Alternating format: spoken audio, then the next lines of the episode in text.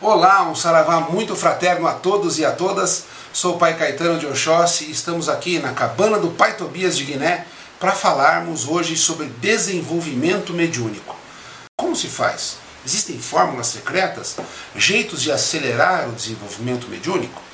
E é sobre isso que nós vamos falar no dia de hoje. A primeira coisa que eu quero dizer é que nós nos preocupamos demasiadamente no processo do desenvolvimento mediúnico. E muitas vezes o desenvolvimento mediúnico é o caminho belo que devemos traçar. Isso me lembra uma, um conto que eu aprendi há muitos anos atrás e entendi há pouco tempo atrás. Dizia sobre um mestre que pedia aos seus discípulos que subissem uma grande colina, que nesse final dessa colina encontrariam um livro com a sabedoria da vida.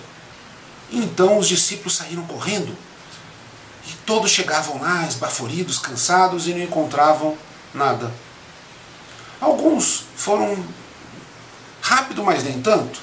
Mas aqueles que entenderam que o caminho é tão importante quanto o destino foram devagar.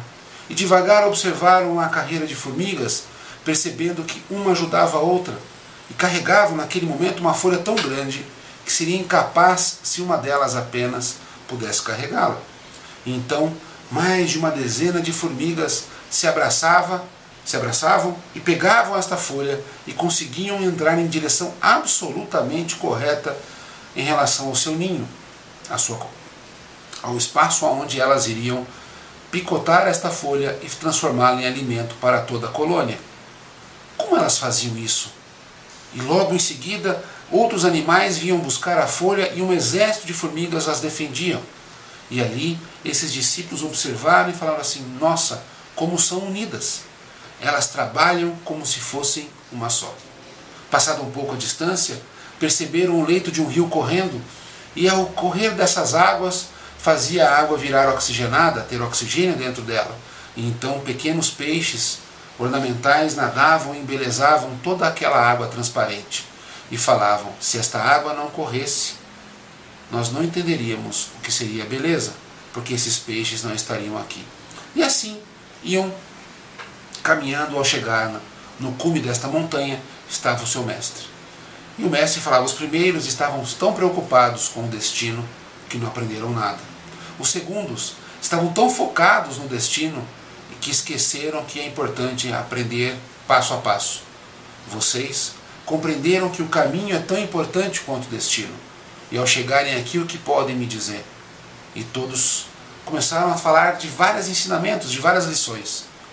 E então o mestre chegou para eles e falou o que eles tinham que falar. Porque somente aquele que caminha neste espaço poderá escutar a sabedoria do mestre. E nunca ninguém me contou o final dessa história. E eu ficava preocupado e ficava irritado. Falei, mas como assim?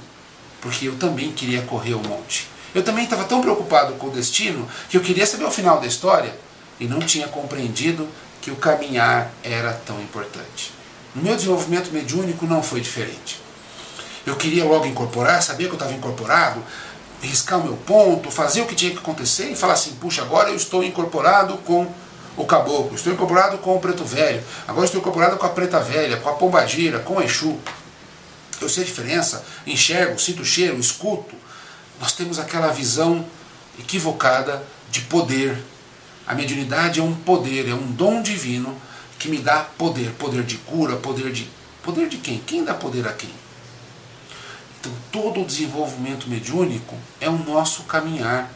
É o caminhar da evolução do meu espírito, é a oportunidade que os espíritos nos concedem de irmos vagarosamente ou no tempo certo compreendendo os ensinamentos da vida. Quem me dera voltar ao passado e lembrar de cada incorporação que eu tive com os pretos velhos, com o Pai Tobias de Guiné, por exemplo. Quanto eu poderia ter aprendido desde o primeiro dia se eu estivesse focado naquele momento e não no final do meu desenvolvimento mediúnico, que não chegou, porque ele não vai chegar. A minha mediunidade está em desenvolvimento e ela estará assim até encontrar novamente com Deus. Então, o que era minha pressa? Para que era minha pressa? Hoje, cada dia que eu tenho a oportunidade de estar incorporado, de estar incorporado com uma entidade que eu nunca tinha visto, É um momento de profunda entrega, em que eu tento aproveitar o sabor daquela incorporação. Sentir a energia no meu corpo, nos meus dedos, nas minhas pernas, na minha cabeça. Sentir o que a entidade quer passar para mim e é lá dentro que ela vai passar. Então a primeira coisa e mais importante no desenvolvimento mediúnico é aproveitem o desenvolvimento mediúnico. Curtam o desenvolvimento mediúnico. Se entreguem ao desenvolvimento mediúnico. A fobia, a ansiedade, o desespero para que isto seja consolidado é absolutamente ruim, nefasto e vai fazer falta no seu futuro. Eu posso te dizer por cadeira, porque eu era exatamente assim, afoito, queria rápido saber de tudo. E hoje eu gostaria muito de poder voltar, mas eu não posso. Então eu posso transmitir através do meu erro o meu pedido. Cada momento do desenvolvimento mediúnico é uma porta de sabedoria da nossa alma. Então, naquele momento da gira em que você está começando a sentir a vibração, não se preocupe se você vai incorporar, se você vai rodar, se você vai bater no chão. Sinta a energia no seu peito, sinta a energia na sua mente fala: Meu pai, minha mãe, obrigado por me permitirem sentir o Senhor, sentir a Senhora. Porque afinal de contas existem aqui 10, 20, 30, 100 médiums, 200 médiums e o Senhor está aqui comigo. Apesar de eu não saber como incorporar. Está cheio de dúvidas, ansiedade, estou nervoso, mas aqui está o Senhor, aqui está a Senhora me escolheu. Então a primeira coisa que a gente tem que sentir é gratidão. Obrigado, meu pai, obrigado, minha mãe, por estar com o Senhor. E a primeira dúvida que surge em todas as atividades mediúnicas é: sou eu ou é a entidade? Então a pessoa tem, sente um empurrão, né, uma pressão nas costas, por exemplo, incorporou um caboclo. O caboclo incorporou, você percebeu que teve um deslocamento energético, que ele te tirou do lugar, mas a tua cabeça fica assim: sou eu? Uma entidade.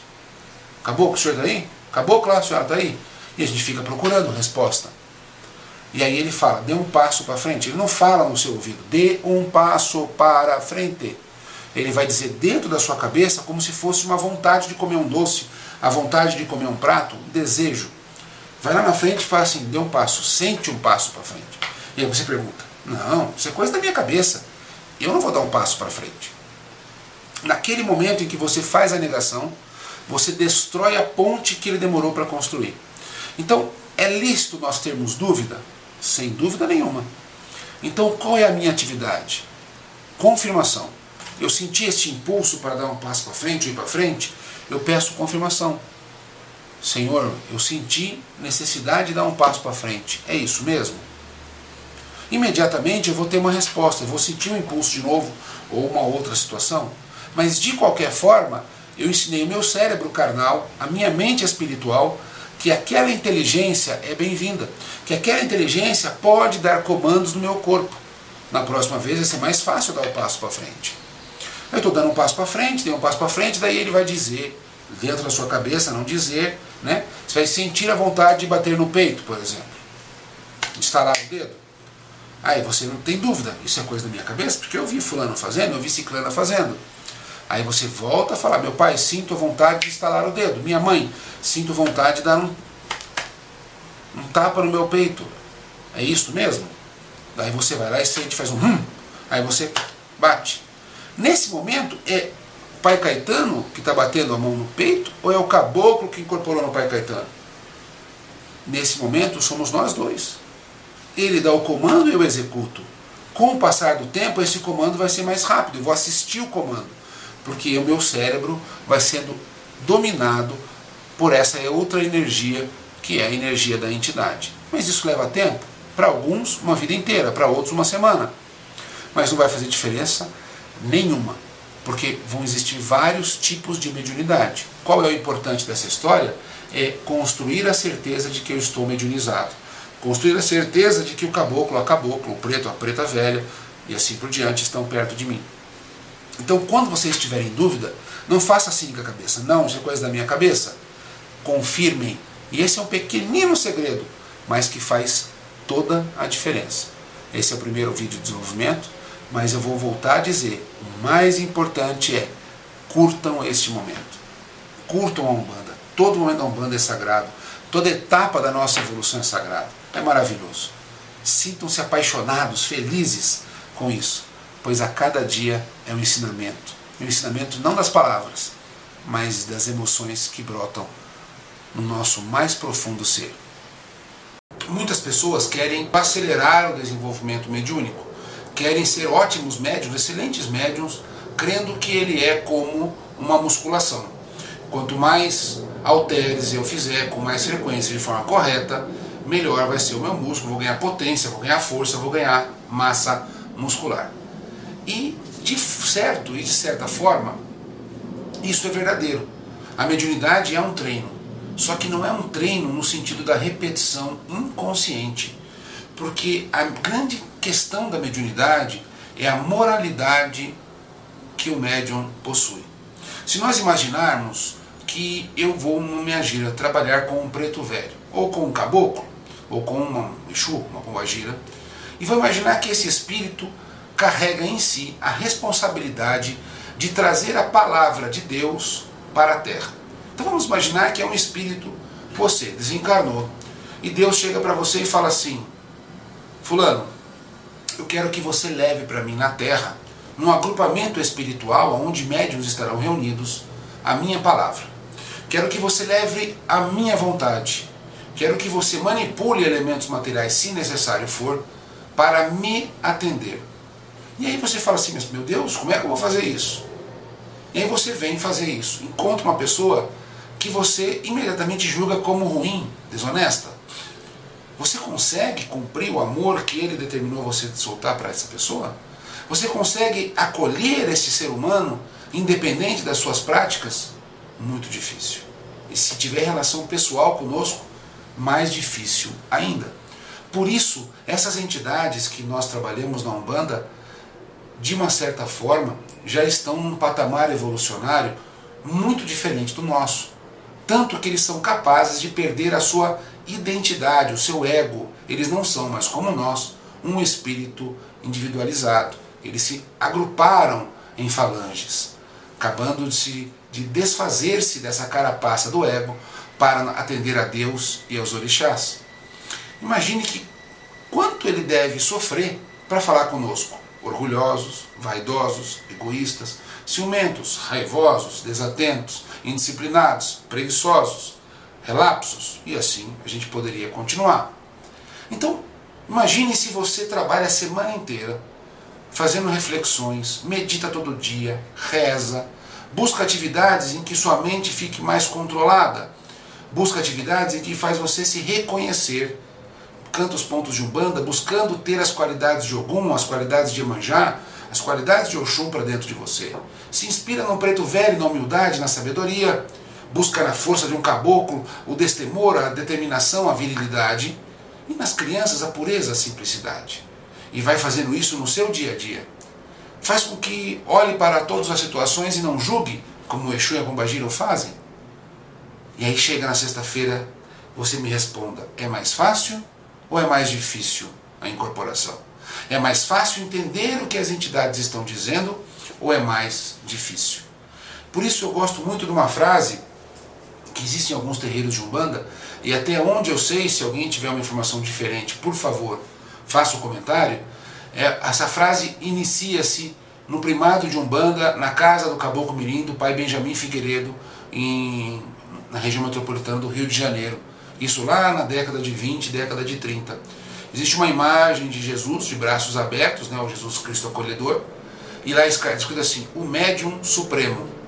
Por que, que seria o médium supremo Jesus? Porque ele estava de tal forma certo das suas qualidades espirituais, da sua iluminação, da sua, do seu amor incondicional, que ele poderia ouvir de forma precisa, ao escutar de forma clara a vontade de Deus, pois ele tinha trabalhado de tal forma o seu espírito que não havia filtros inequivocados na transmissão dos saberes espirituais. Fique imaginando quanto de nós vamos chegar daqui a alguns anos trabalhando com afinco para moralizar o nosso espírito, será que vai estar mais fácil ou vai estar mais difícil entender uma mensagem espiritual? Eu fico pensando como vai ser mais fácil para o Pai Tobias se eu me dedicar daqui até 10 anos para frente daqui 10 anos eu venha falar para vocês que durante 10 anos eu tive a disciplina de corrigir os meus erros, iluminar a minha alma na busca da, da humildade, do amor incondicional. Como vai ser mais fácil escutar o Pai Tobias soprar no meu ouvido, fazer meu coração palpitar, minha mente se iluminar numa consulta, numa conversa ou numa simples busca dos saberes espirituais. Então, a primeira coisa que o desenvolvimento mediúnico nos impõe é a reforma íntima. Querer ficar exatamente como está, orgulhoso, vaidoso, raivoso, cheio de sentimentos negativos, sem nenhum esforço, a primeira coisa que eu lhe digo é: a mediunidade será estagnada. Continuará exatamente como esta, ou então será ocupada por espíritos de outro calibre que não os calibres do que nós estamos dizendo. Calibre no sentido de condição evolucionária. Então, se eu me moralizo, mais fácil eu escuto as entidades de Aruanda. Quanto mais eu busco saber, mais eu estou próximo da inteligência desses espíritos libertos do ciclo dos sofrimentos. Essa é a primeira e grande chave para o desenvolvimento mediúnico. E como todas as vezes que eu vou fazer desenvolvimento mediúnico, nós vamos ter a primeira parte, que é a parte crucial, que é a parte que envolve a mim, no meu íntimo, na minha verdade, pois ela é a chave de todo o desenvolvimento espiritual, mediúnico, de vida. E o segundo são práticas que vão nos ajudar a fazer isso. Então, por exemplo, solicitar a uma entidade uma vela cruzada, um, a pedra abençoada, algo que fixe a sua mente àquele povo de Umbanda. Por exemplo, aos caboclos. Faça uma consulta, um benzimento, um axé com um caboclo, uma cabocla, de sua preferência, da qual você tenha mais relacionamento. E pede para ele te dar uma vela, te dar uma pedra. Você leva para ele, ele abençoe, cruza para você. E todos os dias daquela semana você tira 15, 20 minutos, 30 minutos para rezar para aquela pedra, para meditar sobre aquela vela. Acende a vela, reza e apaga a vela. Faz isso durante um mês e depois de um mês, observe dentro de você se você ficou ou não ficou mais próximo da entidade que você serve. Pede para a entidade, fala assim, meu pai, eu quero estar mais próximo do meu caboclo, do caboclo que eu sirvo, do preto velho que eu sirvo, do Exu que eu sirvo. Então todos os dias eu gostaria de fazer uma oração a este povo. E aí eu pego a pedra, rezo uma pedra, rezo na vela, rezo nas folhas, o que for. Ao caboclo e a cabocla que me acompanham, a todos os povos, a todos os caboclos, eu peço a bênção. Peço que me orientem, que me ensinem a servir, pois de corpo, de mente e de alma quero me entregar aos seus saberes, para que a vontade dos orixás possam descer na terra. Meu pai e minha mãe estejam cada vez mais próximos de mim e que eu esteja mais próximo de vós. Desperte-me para os saberes, desperte-me para as condições morais. E fale com ele, converse com ele como um grande amigo, pois eles não são os grandes e verdadeiros amigos. Se ligue ao orixá, se ligue às forças divinas puras e verdadeiras, e então, no dia da sua gira, você já tenha trabalhado sete dias vezes quatro, naquele mês inteiro, 28 dias, você trabalhou. Na quarta semana, você perceba como foi o seu desenvolvimento mediúnico, como foi a sua incorporação, como foi a sua gira. Porque você vai perceber que, independente da incorporação, você vai falar assim: nossa, hoje eu estive mais próximo dos orixás. Imagine se nós fizermos isso todos os dias, por anos, como será daqui 10 anos as nossas incorporações, a nossa relação com os guias e protetores que tanto nos amam e que a gente tanto ama, pedindo a eles que sejam intermediários daquilo que realmente nós louvamos, que são Deus e os seus movimentos, os nossos orixás. Que Deus abençoe a todos vocês, muito axé, que nós tenhamos a coragem de nos libertarmos das formas para buscarmos o que nos interessa que é o grande conteúdo, o nosso espírito, pois eu tenho convicção, certeza, e faço um convite mais uma vez, que se cada um de nós buscar isso, nós vamos nos surpreender de quão próximos nós vamos ficar dos guias e protetores que Deus nos enviou para sermos médiums, cavalos de Umbanda. Axé e até a próxima oportunidade.